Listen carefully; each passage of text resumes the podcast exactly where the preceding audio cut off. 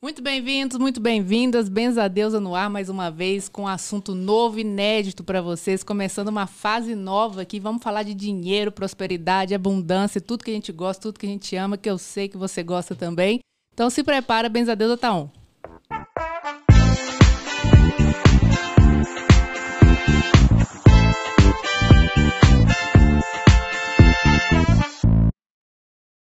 Gente, hoje temos um marco aqui no Benza Deusa, uma pessoa inédita estreando aqui nesse programa. Vou falar com vocês, viu? Isso aqui tá demais. Benza Deusa tá explodindo, tá alcançando lugares e patamares inalcançáveis. Isso aqui, ó, desde o começo do ano já falei com vocês que a gente tá estourando. Só vem, acompanhe que o assunto é ótimo. Vamos falar de abundância com ele, o rei da abundância, Jonas Cas. Muito bem-vindo aqui no Benza Deusa. E gratidão por estar aqui no Benza Deusa, Maria Marta. E, gente, bora desbloquear o termostato financeiro.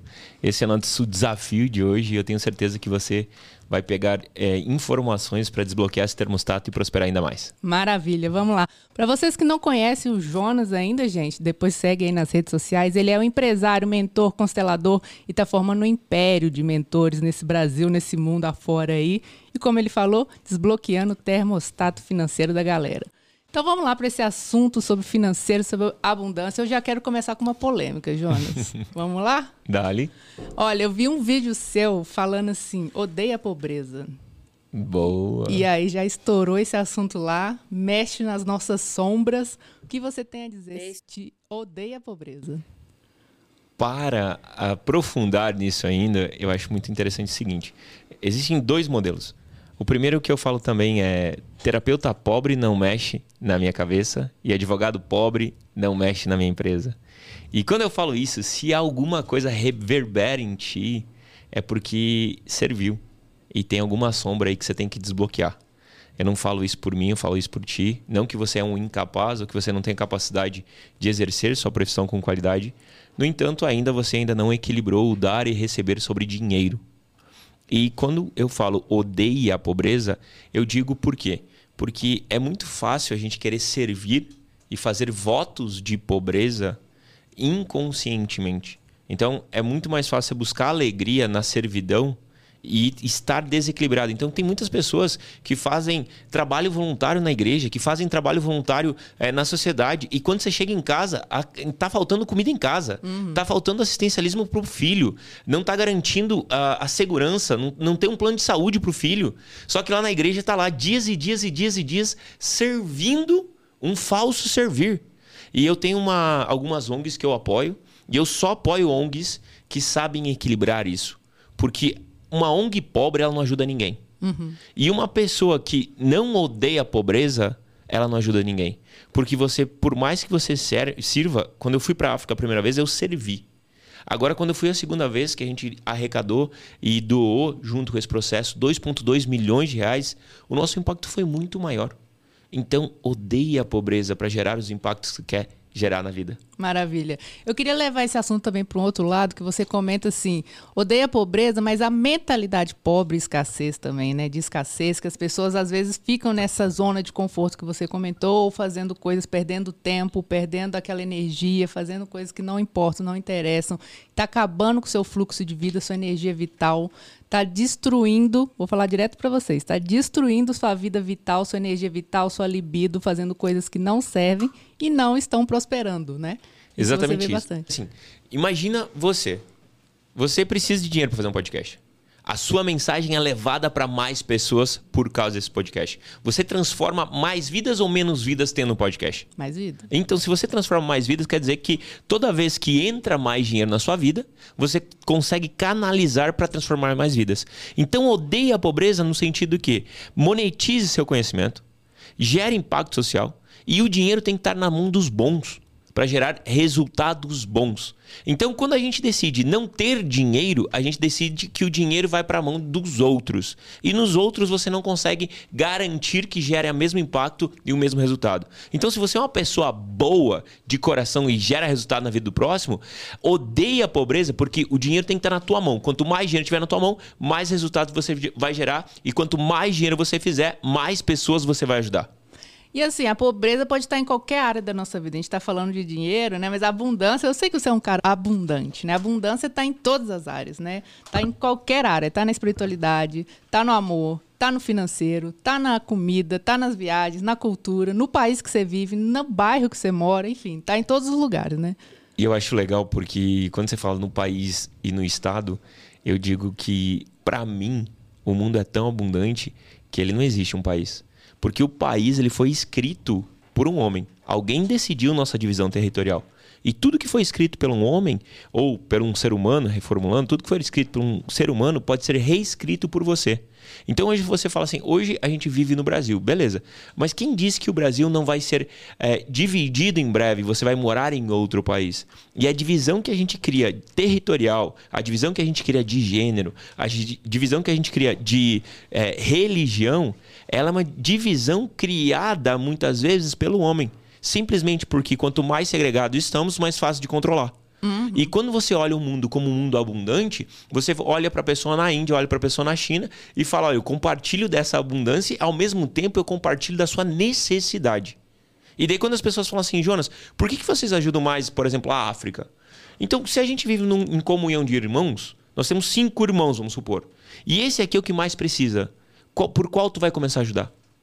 Pelo que mais precisa. mais precisa. E hoje a realidade é essa. Então a gente tem projetos aqui, tanto no Brasil quanto na África. E Cara, eu quero já desafiar aqui no começo disso, porque muitas pessoas estão pensando quando a gente fala de abundância financeira, a pessoa já está falando sobre, Jonas, consumismo.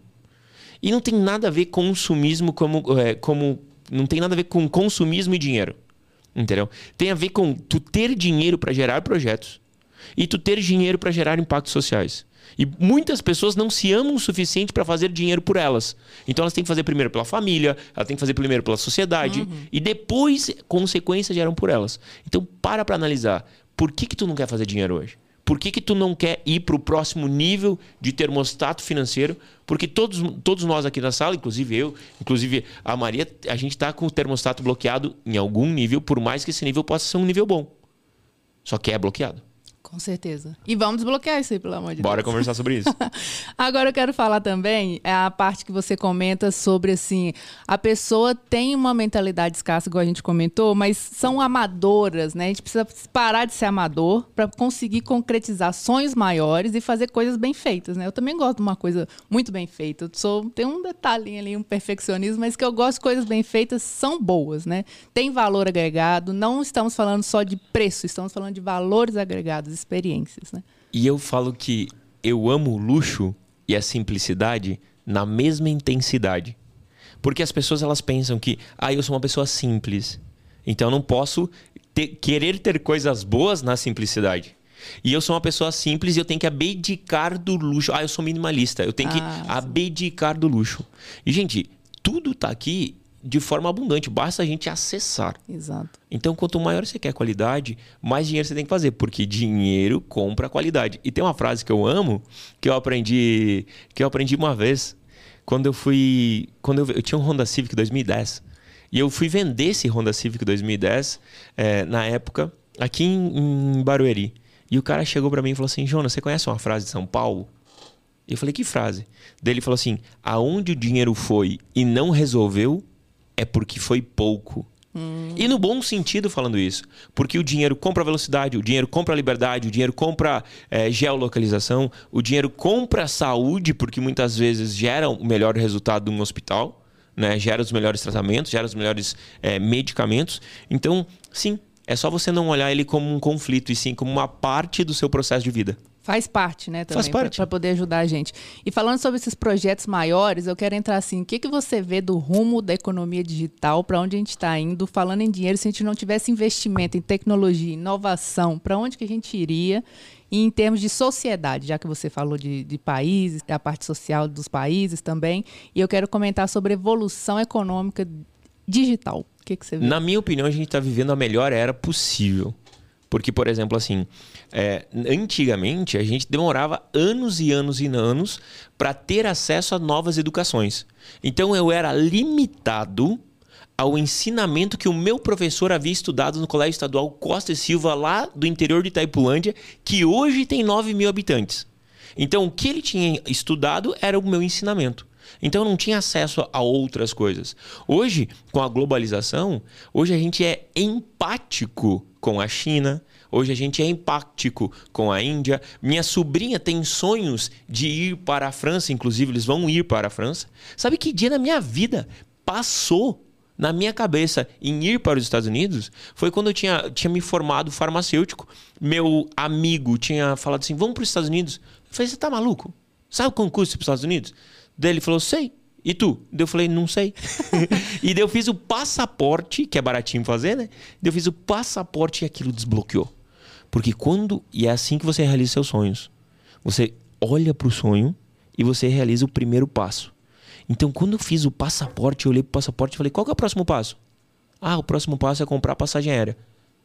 Cara, em nove meses Sim. eu estava nos Estados Unidos, porque eu comprei a passagem parcelado, eu ganhava 1.200 por mês, morava na casa dos meus pais, não gastava em nada, comprei a passagem parcelado, quando eu fui para os Estados Unidos a passagem estava paga, o resto da viagem financiei tudo para quando voltar a pagar.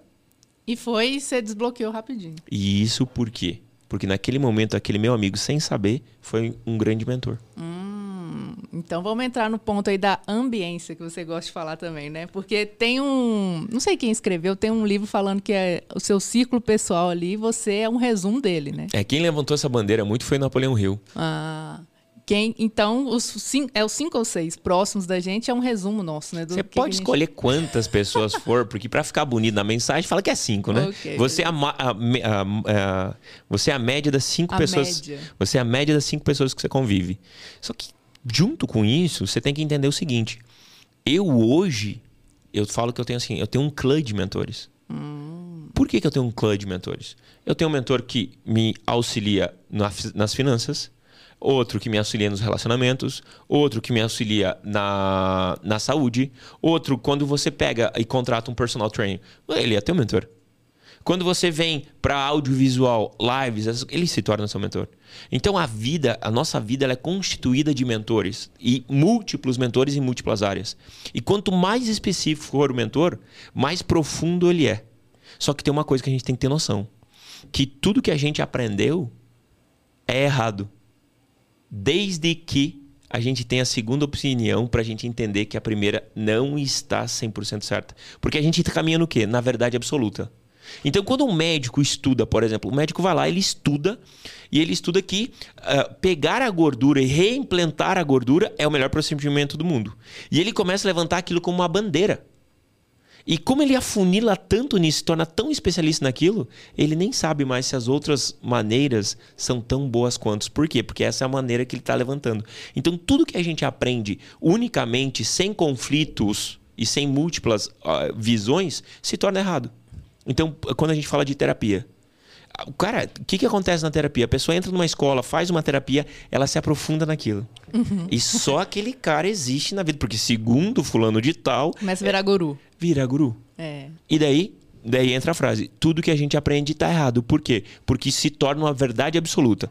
Quando se torna uma verdade absoluta, qual que é a crença que é instalada? Você tem que. Uhum. E, gente, se uma pessoa que estudou se tornou um guru para você, você tem noção que a base dele talvez tenha um monte de crença implementada nessa mesma guruzice? Verdade. Por isso que a gente nunca pode ser, ter um único mentor ou um único guru. Ou um ponto de vista só. Ou um único ponto de vista sem confrontar. Existem múltiplas maneiras de se tornar milionário e bilionário. Não só um único caminho.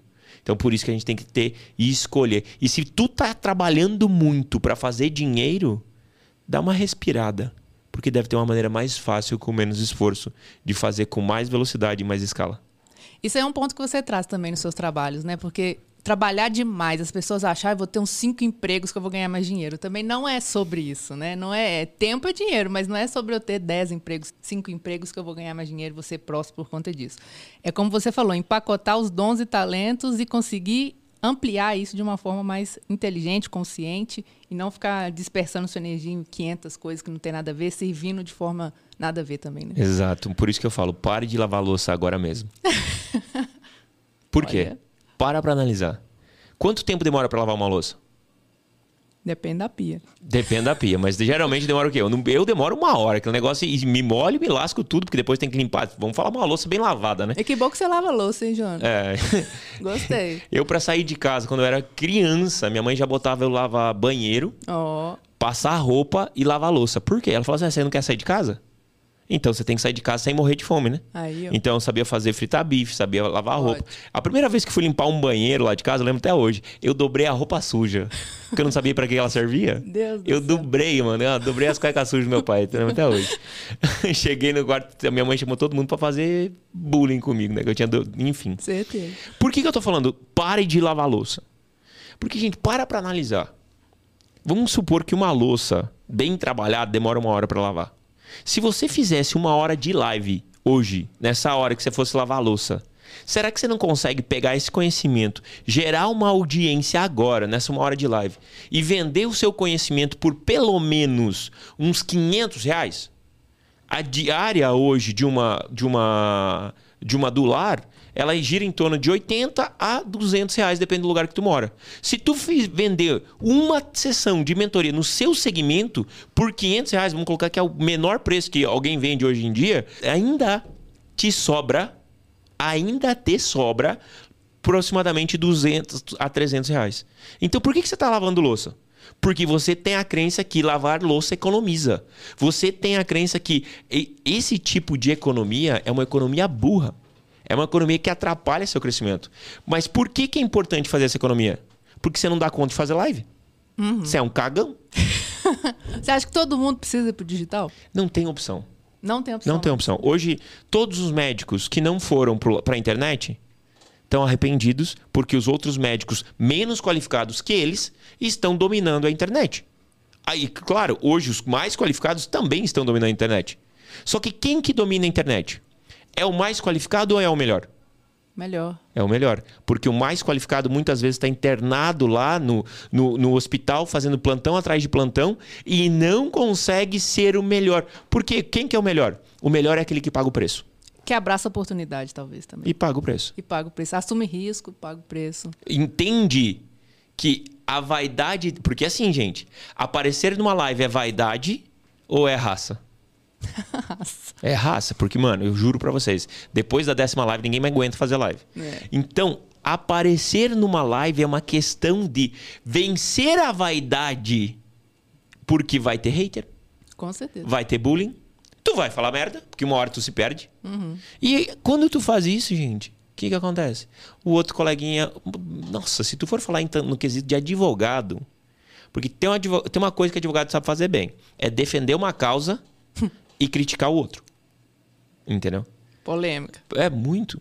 Porque, cara, é- é- parece que faz parte do ecossistema deles esse conflito. Porque quando eles entram em competição em tribunal, eu acho que já entra essa rixa.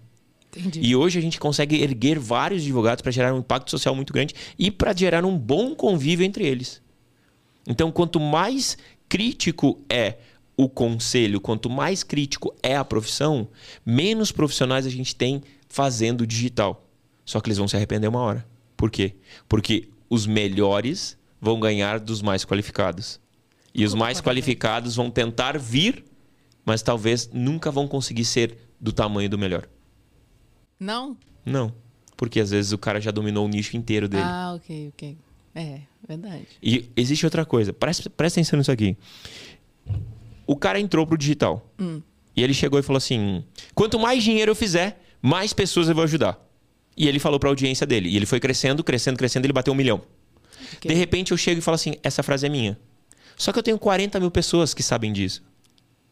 E ele já. E ele já tá no milhão. A frase é de quem? É, De quem disse primeiro no online. entendi. Então, o ensinamento no digital é do primeiro que compartilha, não do detentor. E tá tudo certo. E tá tudo certo. Por quê? Porque o cara que tá guardado lá, também é culpa dele em decidir ficar se, se guardar. Porque é uma escolha. Aí virou obeso mental, que o pessoal fala, né? Você está dizendo obeso mental é de quantos 5 milhões de cursos que você já fez e não coloca em prática e também não caminha para o caminho se abrir, né? Que tem essa aí também, né? Se você Ex- dá um passo, pode ser que você não está enxergando, vai com medo mesmo, mas o próximo degrau se abre logo em seguida. Exatamente isso. E é por isso que é importante monetizar desde o começo. Então você tem medo de abrir um Instagram, ou seu Instagram é um álbum de fotografias lá, terapêuticos, e você gosta de ter agenda cheia, e você gosta disso, e você gosta daquilo. Quando você começa a abrir, e você começa a monetizar, você começa a virar empático em relação a isso. Então o dinheiro entra, ele motiva. Hum, Entendeu? Opa. Você troca de roupa, fica motivada? com certeza. Você compra carro novo, não se motiva? Com certeza. Então por que, que o dinheiro não traz felicidade? Não, é traz, né? Ele, ele, ele, dá um up, né? Com certeza. Parar de quebrar, na verdade, quebrar essa crença limitante, né? É porque as pessoas com elas elas decidem porque dinheiro traz felicidade. Ele não é a única fonte. Depende da sua prioridade, né? Ele não é a única fonte. Dinheiro traz a felicidade. Ele não é a única fonte. Não é a única fonte, ok. Entendeu? Na minha opinião, dinheiro traz felicidade, porém ele não é a única fonte. E só através da fonte do dinheiro você não se torna completamente feliz. Sim, concordo. Entendeu? Então tem a fonte do amor, tem a fonte da solidariedade, tem os outros pilares. Só que na ausência de dinheiro, se você não. Porque com dinheiro você consegue ajudar as outras pessoas. Sem dinheiro você passa a precisar de ajuda. E se você passa a precisar de ajuda, no lugar de você estar servindo, você precisa ser servido. Ou seja, você é um estorvo para a sociedade. Ao invés de você virar um empresário, você vira um servidor de. né? Você vira um empregado, né? Nem é isso. Porque o empregado ainda presta um serviço e é remunerado por isso. Então ele recebe dinheiro. Se você não sabe lidar com o dinheiro, você existem planos, existem planos governamentais para ser, ser seu assistente, existe planos de saúde, o SUS está ali para te gerar assistencialismo, existem todos os planos de assistencialismo para adultos incompetentes. Entendeu? E tá tudo certo. Se tu é um adulto incompetente, tá tudo certo. Forte, forte. É. E agora, se você vai olhar na questão da criança, tá tudo bem. Na questão do, da família recém-formada, tá tudo bem. Agora, planos de financiamento, tá tudo bem. Melhorias, as pessoas pagarem mais imposto porque tem menor, menor condição, tá tudo bem. Agora, tem pessoas que ficam no assistencialismo por 10 anos. Tem pessoas que entram para o assistencialismo e nunca querem sair. Tem pessoas que nunca querem ser fichadas para não perder o assistencialismo. Por quê? Padrão comportamental. Entrou na dependência. Entrou na dependência. E a dependência de quê? Dependência de amor. Porque se eu prospero, eu perco. E a gente é treinado a perder. A gente perde cordão umbilical, a gente perde a placenta, a gente perde o leite materno. Quando você acha um outro lugar quentinho, o que, que acontece? Você quer permanecer. Por quê? Porque você talvez nunca teve na vida um lugar quentinho como esse. E é por isso que a gente fica buscando em presidentes da república nosso, nossa visão paterna de vida. Nossa, total. E aí a gente fica trocando de ninho, então, trocando de útero, né? O tempo todo. Depende quando a gente quer pai ou quando a gente quer mãe. Eita, meu Deus. Então vamos entrar nisso aí. Vamos entrar nisso aí, porque assim, crenças limitantes em relação financeira, em relação a várias coisas, estão enraizadas ali da nossa. Da onde a gente veio, da nossa origem, já que você tirou a carta origem hoje. Tá vindo dali, da nossa família? É um dos pilares. Um dos pilares. Um dos pilares. Por quê? Porque para para analisar, por exemplo, eu sou filho de descendente de europeu. Então meus pais eles vieram pós-guerra. Eles atravessaram, meus avós atravessaram é, navios. Viram, viram quantas pessoas morreram no navio? Polonês? Poloneses. Polonês e alemão. Então imagina um polonês, o alemão que matou o polonês se juntaram e fizeram um casal. Olha a loucura que é meu gênio, olha a loucura que é minha memória de vida.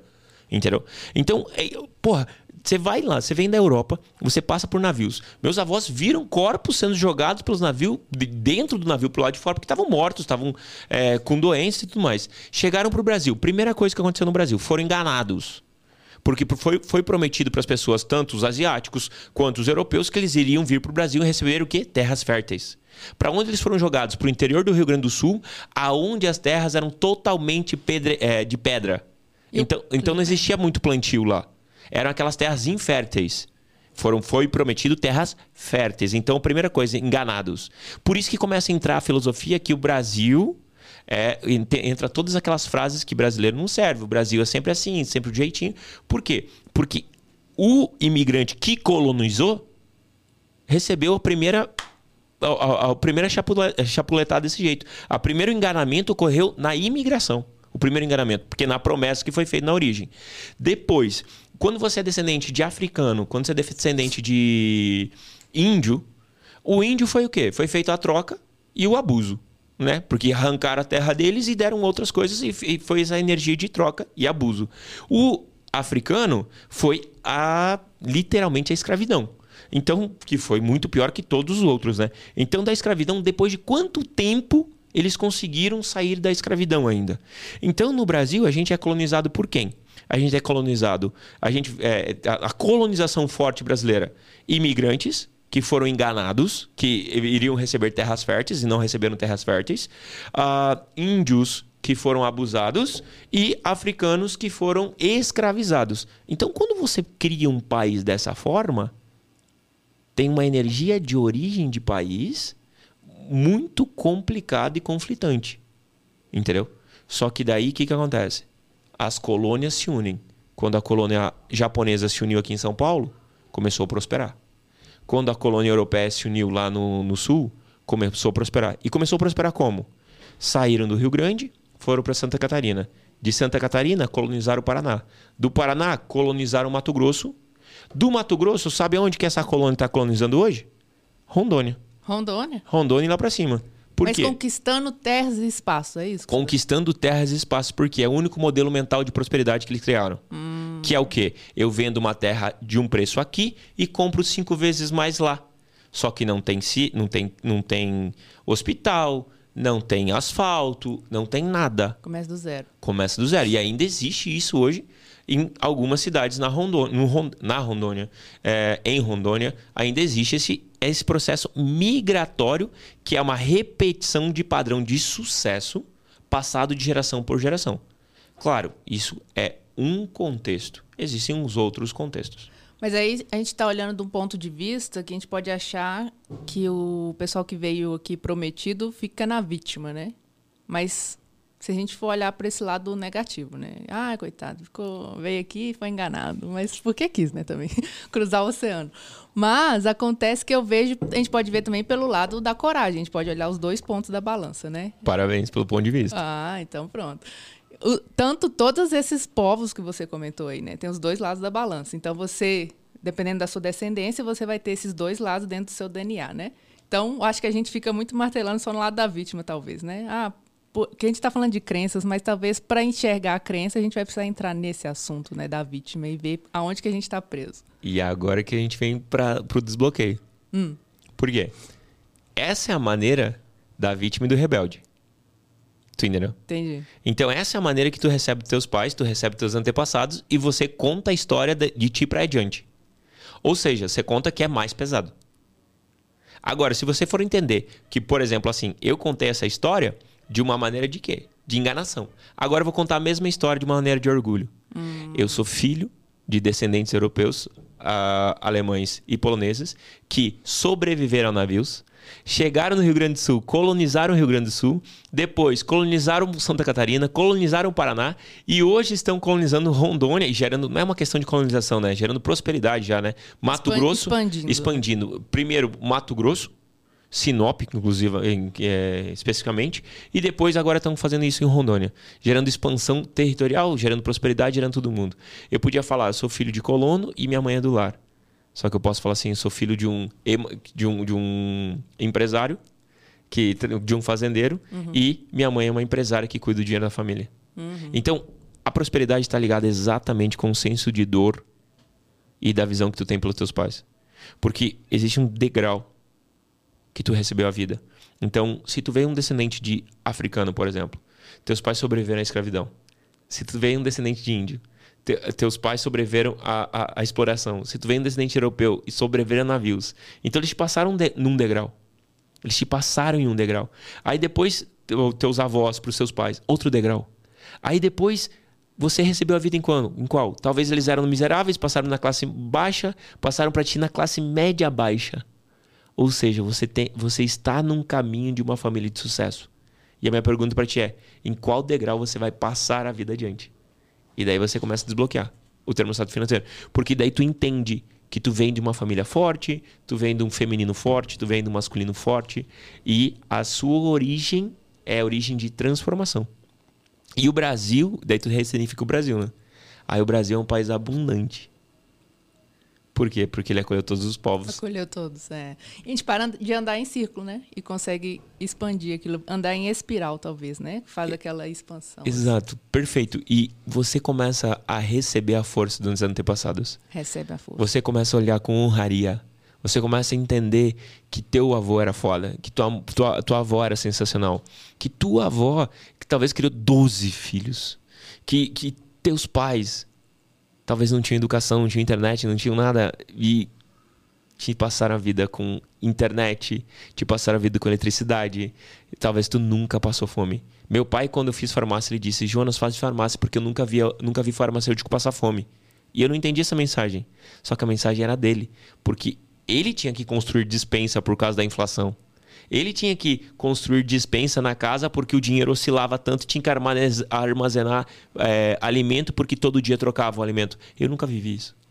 Verdade. Então a gente está vivendo um país muito mais próspero, muito mais estável e muito mais conforme para a prosperidade. Por mais que muitas vezes a gente pensa que existem os conflitos políticos, mas eles são irrisórios perto do impacto econômico que a gente vive. Você tem a sensação que está tudo muito mais rápido também? Tá, é, é, fluido, mas eu, eu sinto assim que às vezes está muito efêmero tudo. Passa rápido demais. Tudo passa rápido. Chega, chegou a era digital, chegou a, chegaram as criptos, chegou o metaverso. Tudo muito rápido, assim. Eu sei que é, falando num, num recorte de tempo, é longo. Mas muito rápido a mudança. A pandemia já veio aqui quebrando todos os conceitos. Quem não era digital foi obrigado a virar. As empresas que não eram estavam tá correndo atrás do legado que precisou migrar tudo para ser. As pessoas pararam de ser enraizadas e fechadas, aprisionadas na, nas empresas e puderam abrir para home office, trabalhar em qualquer lugar. Mas eu, eu, sinto que está muito rápido também. Eu sinto que está mais natural. Natural. eu ser. sinto que as pessoas fazem o que querem agora. Eu sinto que as pessoas constroem sua carreira que as pessoas decidem viver do que querem. É, eu sinto que as pessoas cada vez mais elas, elas se identificam com os seus nichos uhum. e elas encontram seus representantes. Antes o único representante seu era o padre e o prefeito. Hoje não. Hoje tem um TikToker que é teu representante, tem um YouTuber que é teu representante, tem uma pessoa no teu Instagram que te dá coach todo dia gratuitamente nos stories. Então, a sua verdade, as bandeiras que você defende, você se identifica mais rápido. E porque você se identifica mais rápido, você transita mais rápido. Então, inclusive, é, você transita por uma opinião, depois de seis meses você troca sua opinião porque você foi convencido e você está muito mais flexível. Hum, flexibilidade, essa é a palavra. Eu acho, eu, eu, para mim é impossível falar que o mundo não está melhor. Não, com certeza. Com certeza. Senão a gente já está na ditadura, apesar que tem umas coisas ainda. Mas estamos melhorando, né? Estamos melhorando. Ainda Vamos bem. respirar. Vamos respirar, porque o negócio. Mas enfim, eu sinto melhor, mas eu sinto que é rápido. Eu sinto muitas relações efêmeras, amizades efêmeras. À medida que a gente muda de patamar, muda de nível, muda o círculo social, eu acho muito rápido isso. Troca, meu círculo social troca cada vez, cada passo que eu dou. É porque você está ganhando mais dinheiro. mas é, é Vamos falar é sobre rápido, isso? Né? Vamos. Vamos falar sobre isso? Então fala. Sabe uma coisa certa? Você vai trocar seus amigos. O tempo Por- todo. Por quê? Porque você não dá conta de conversar sobre os mesmos assuntos os, os amigos antigos. Então, a partir do momento que você começa a evoluir financeiramente, alguns dos antigos amigos vão continuar conversando contigo. Por quê? Porque eles também evoluíram. Os outros, às vezes, você não tem conexão.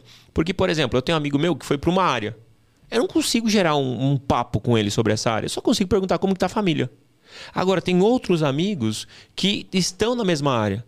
Então, o tempo, cada vez, co- co- conforme o tempo vai ficando mais escasso na sua vida profissional, porque você começa a prosperar e automaticamente você começa a priorizar, você vai deixando amigos pelo caminho. Eles não deixam de ser amigos, só que eles deixam de ser acionados. Eu tenho meu compadre, que ele estava aqui final de semana, a gente conversou. Pô, faz 10 anos que, que a gente é amigo. Só que a gente faz catch-up uma vez por ano. Só que a gente não deixa de ser amigo. Por quê? Porque ele trabalha na área agrícola, eu trabalho na área digital. Entendeu? Então dá pouco match de conversa. Ah, e o resto na questão de amizade. Beleza, beleza, mas eu tenho outros amigos aqui que são do digital e quando eu converso eu me oxigeno no digital. Hum, entendi. E a única prioridade que eu tenho hoje em vida é a minha família. Então, eu tenho menos tempo para os amigos, sim. Porque minha família é grande também. Deixa eu te perguntar uma coisa. Você vem da descendência dos judeus, do, dos judeus, né? Também?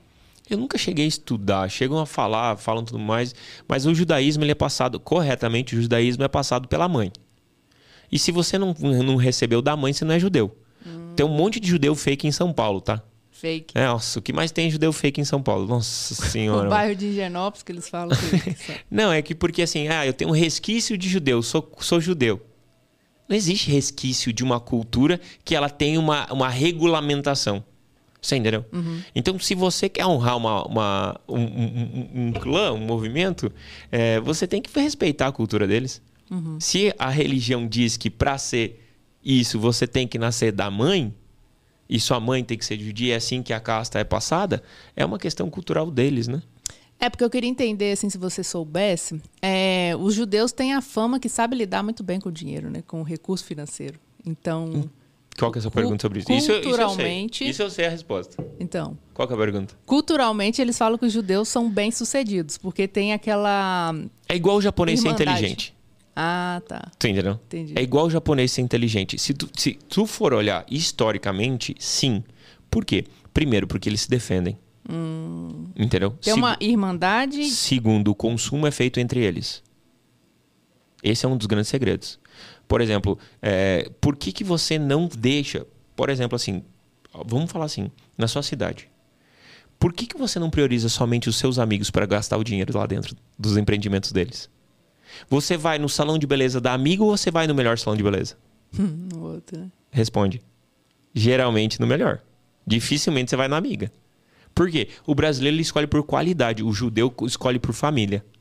Por afinidade. O Brasil é o brasileiro é afinidade, é qualidade. O judeu escolhe por família. Então ele faz o dinheiro circular lá dentro. Outra coisa, desde a infância, o judeu gamifica o dinheiro. Então o dinheiro não tem peso. Entendeu? Como o, gamifica o dinheiro? Ele gamifica, ele começa a ensinar o filho a entender o que é guardar, o que não é guardar, como que faz o processo. Outra coisa, o rabino é um conselheiro e todo mundo respeita o conselho do rabino. Entendeu? Então, o rabino sendo um conselheiro, a pessoa segue esse ensinamento. O próximo, próximo movimento. Todo judeu compartilha informação. Ele compartilha informação. E a informação do judeu é o quê? É privilegiada. Se tu tem uma informação, para quantas pessoas tu passa uma informação privilegiada de negócio no, no teu mês? Conta. Só quem está próximo, muito Mas, próximo. Consegue lembrar de, de uma vez que você compartilhou uma informação privilegiada nos últimos sete dias? Nos últimos sete, não, mas nos 15. Mas você entendeu? Uhum. Quantas vezes você senta no dia para falar sobre dinheiro? A palavra dinheiro. Olha, no dia não Com sei, qual mas... leveza você pergunta para alguém quanto que ele ganha por mês? Isso foi ensinado que não se pergunta, né? Isso foi ensinado que não se pergunta. Tu entendeu? Então, quando você dá peso para tudo isso, você começa a entender por que, que o judeu prospera com mais facilidade. Ele prospera com mais facilidade porque ele não tem peso no processo do dinheiro. Dinheiro é só dinheiro. Fala abertamente, é isso. Fala abertamente, fala na, fala na mesa, fala sobre negócio, fala sobre investimento. E por ele nunca ter tido um país até então, que foi tendo Israel existe há pouco tempo, é, eles, foram, eles foram ensinados a viver globalmente. Ah. Então sempre tinha que ter de reserva alocada. O grande segredo de ter dinheiro é ter reserva. Sempre tinha que ter reserva alocada, por quê? Porque eles eram expulsos de múltiplos, múltiplos países. Eles perderam. Volta e meia, eles ah, não pode estar tá aqui, daqui não pode estar tá aqui, daqui não libera mais visto para judeu, daqui não libera. Entendeu? Hoje em dia, e a segunda coisa, hoje em dia eles têm o melhor exército do mundo, por quê? porque eles têm que se defender aquele país deles. Hum. Inclusive, esse ano a gente está indo para lá. Olha aí. Eu falo isso com um pouco de propriedade, porque eu tenho bastante amigos que, que são judeus, é, judeus, judeus. Raiz. Raiz. Então, é, é muito leve o ensinamento do dinheiro. Uhum. É só não dar peso. Eu nunca... Tu foi ensinada sobre... Como que foi seu ensinamento por dinheiro? Não, ser de crenças limitantes. Não põe o chapéu onde a mão não alcança. Não coloca a bolsa no chão. Não coloca a bolsa no chão, exatamente. Aí tem que. Ah, nem lembro todas as falas. Gente, escreva aqui no, no, nos comentários quais são as crenças de dinheiro que vocês têm. Porque assim, ó, por exemplo, que dia na sua vida que. Dá tchau assim, né? É, que, dia, que dia na sua vida seu pai sentou, sua mãe sentou e falou sobre dinheiro pra ti? Ah, tenho vagas lembranças. Va entendeu? É, tem que buscar Entendeu? Tu vê seu pai e sua mãe como empresários? Mais ou menos. Tu entendeu? Não consegue dizer assim, sim. Entendeu? Eu olhava minha, meu, meu pai como um colono e minha mãe como um dólar. Por quê? Porque eu, eles nunca me mostraram o que eles faziam. Hoje eu olho e falo, porra, minha mãe que cuidava do dinheiro da família. Minha mãe é uma baita de uma, de uma financeira da família. Meu pai é um baita de um estrategista. Fez isso, fez aquilo, fez aquilo. Só que eu era o quê? Quando a criança entra lá na casa, era o quê? Sai daqui que isso aqui é conversa de adulto. Exato. Entendeu? Vá lá brincar e não enche o saco. E quando chegar muito perto, incomodar duas vezes, é dois tapas na orelha. Por quê? Olha a diferença. É, a criança, no, ao menos na minha família, a criança foi tratada como tonga na, na infância. Tipo assim, como vai ser criança e não enche o saco. Uhum. Agora, você chega numa cultura mais madura, e outro, um grande exemplo é o seguinte: nos Estados Unidos hoje, sabe como, como que eles contratam a empregada? Eles chegam para a empregada e falam: ah, vou contratar uma empregada. Eu quero, eu quero que o meu filho aprenda português. Eles contratam o quê? Uma babysitter brasileira. E a babysitter brasileira só tem que falar português com o filho. Ele já aprende uma língua. Mas tem a questão da mão de obra barata, né? Não é uma questão de uma obra barata, é, de, é estratégia. Entendeu? É estratégia. Pura e simples. A principal é a é estratégia. Principal, Porque eles podiam contratar a brasileira e mandar ela falar inglês. Ok. Tu entendeu? Uhum. Eles colocam. A falar português é uma estratégia. Okay. Por exemplo, a, a minha amiga Namastê, que é judia, ela, ela agora, no hobby do filho, ela escolheu para o filho fazer natação e escolheu para fazer golfe e tênis. Por quê? Golfe e tênis é esporte de quem? Gente rica. De gente rica. É. Então, se o menino já aprender desde o começo, quando ele tiver uma boa habilidade, ele vai fazer grandes networks. Porque já entra nesse convívio desde cedo, desde sempre. Já entra com naturalidade desde naturalidade. cedo. Ah, tem que ter dinheiro para fazer isso? Tem que ter. Mas tem muita gente que escolhe o cam... No Brasil, quem tem dinheiro, às vezes não escolhe, não bota o filho fazer golfe ou tênis. Entendi. Isso é uma estratégia. E aí também não vê, não vê isso como uma, uma experiência que a pessoa pode adquirir também, né? O rico no Brasil, quem que cuida do filho do rico? A empregada. Por isso que tem uma sucessão tão ruim muitas vezes. Com certeza. Olha, estamos chegando no final, porque se deixar a gente fala aqui até amanhã, gente. Vou fazer uma live de 5 horas. Eu queria entender com você, para a gente finalizar, sobre dons e talentos. Você acha que cada um, cada pessoa tem uma particularidade que pode agregar nesse mundo especial? Eu tenho certeza absoluta disso. A única coisa que nos limita é a história que a gente conta. A gente vive num mundo onde a gente antecipa muito o futuro. Se eu falar isso, o que vai acontecer? Logo eu não falo. Se eu expressar o meu talento, se eu fizer um podcast, por exemplo, se eu escrever Bens a Deusa, eu posso ser autêntica e colocar Bens a Deusa no podcast? Tu pode fazer o que tu quiser. Só que como a gente vive numa sociedade onde a gente é convidado muitas vezes a ser seletivo, a gente começa a privar nossas habilidades. E quando você começa a privar suas habilidades, você priva seus talentos. Então eu tenho certeza absoluta, em vida, de todas as pessoas que eu conheço no mundo, 100% das pessoas no mundo têm capacidade de prosperar, gerar impacto social e deixar seu legado em vida. E principalmente ser o primeiro grande exemplo de rico da sua família. Tanto os homens quanto as mulheres. Desde que, passo número um, identifique quais são as crenças hoje que estão te convidando a parar. Porque não existe nenhuma crença que é permanente, existe um convite permanente que tu decide que ele seja. Então, ah, eu, a mulher não pode ganhar mais do que o homem.